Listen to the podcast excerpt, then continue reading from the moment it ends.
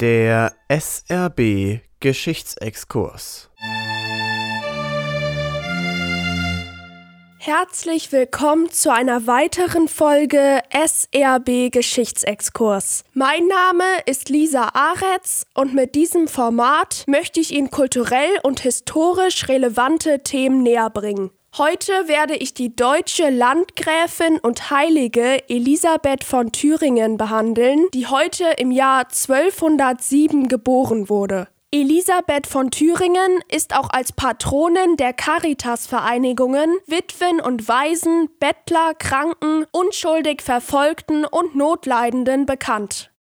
Elisabeth wurde im Jahr 1207 als Tochter des ungarischen Königs geboren. Aufgrund ihrer Herkunft wurde sie schon früh als politische Schachfigur im Machtspiel der europäischen Mächte benutzt. Der damaligen Tradition entsprechend zog die Prinzessin bereits als Vierjährige zu der Familie ihres Verlobten Hermann von Thüringen. Die Verlobungszeit verlief allerdings nicht nach Plan. Elisabeths Mutter fiel einem politisch motivierten Mord zum Opfer und dadurch wurde die Auszahlung von Elisabeths versprochener Mitgift unsicher. Außerdem starb auch noch der älteste Sohn des Landgrafen, Elisabeths Verlobter Hermann. Bei Hofe wurden daraufhin Stimmen laut, die Braut zurückzuschicken. Stattdessen ehelichte Elisabeth 1221 im Alter von 14 Jahren Ludwig, den zweitgeborenen Sohn des Landgrafen.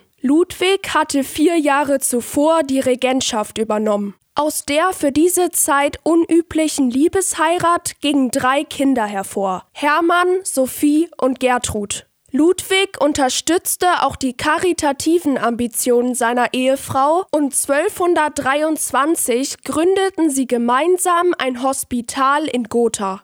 Der Hungerwinter 1225 und 26 war außerdem Anlass für Elisabeth, in allen Teilen des Landes die landgräflichen Kornkammern zu öffnen, um die Bevölkerung zu versorgen.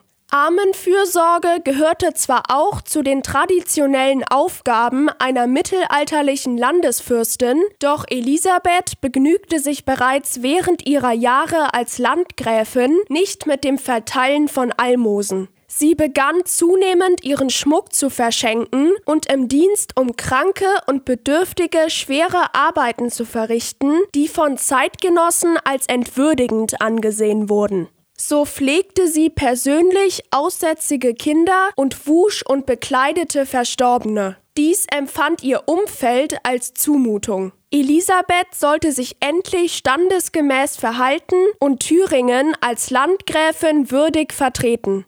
Elisabeths Lebenswandel erklärt sich aber mit Blick auf ihre Zeit. Das 13. Jahrhundert war eine Periode intensiver Gottsuche, die sich auch mit der Problematik ungerechten Besitzes auseinandersetzte.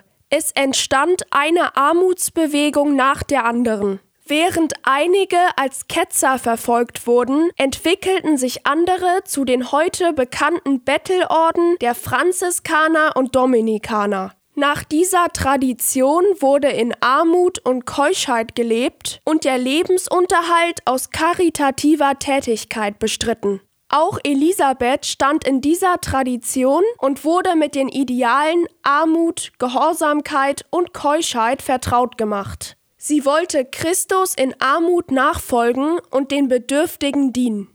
1226 betrat schließlich der Priester und Inquisitor Konrad von Marburg den Hof bei Eisenach. Er wurde ihr Beichtvater und geistlicher Leiter. Ein Jahr später musste Elisabeths Ehemann Ludwig ein zuvor geleistetes Versprechen erfüllen und am fünften Kreuzzug teilnehmen. Vor seiner Abreise legte Elisabeth ein Gelübde ab. Soweit dadurch nicht Ludwigs Rechte eingeschränkt würden, versprach sie, auf ihren geistlichen Leiter Konrad von Marburg zu hören, und sollte sie Witwe werden, wollte sie ihm absoluten Gehorsam leisten und ehelos bleiben. Ihr Ehemann starb daraufhin tatsächlich auf dem Weg nach Jerusalem in Italien.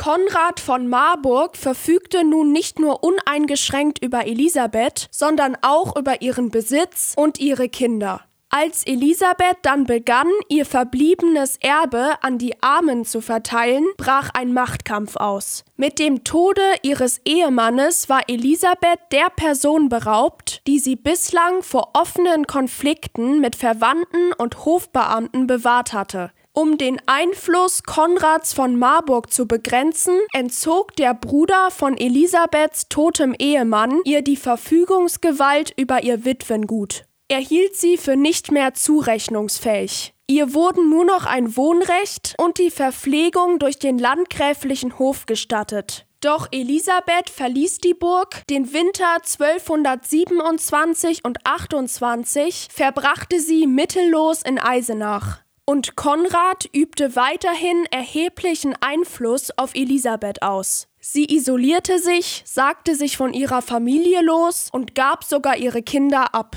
Als Verwandte versuchten zu intervenieren und sie zu ihrem Onkel brachten, um sie standesgemäß zu verheiraten, floh sie endgültig zu ihrem geistlichen Leiter Konrad nach Marburg. Nachdem sie dann doch noch eine Entschädigungssumme für ihr Witwengut erhalten hatte, gründete Elisabeth 1228 ein Hospital vor den Stadtmauern von Marburg.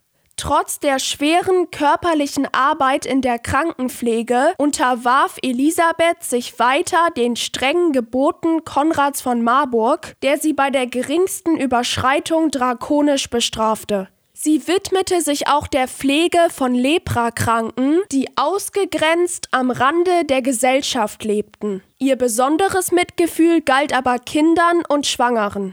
In der Nacht vom 16. auf den 17. November 1231 starb Elisabeth schließlich völlig entkräftet im Alter von nur 24 Jahren. Bereits vier Jahre später wurde sie heilig gesprochen. Ihr Gedenktag ist der 19. November, der Tag ihrer Beisetzung. Dies war die heutige Folge SRB Geschichtsexkurs. Am Mikrofon war Lisa Aretz, Radio SRB.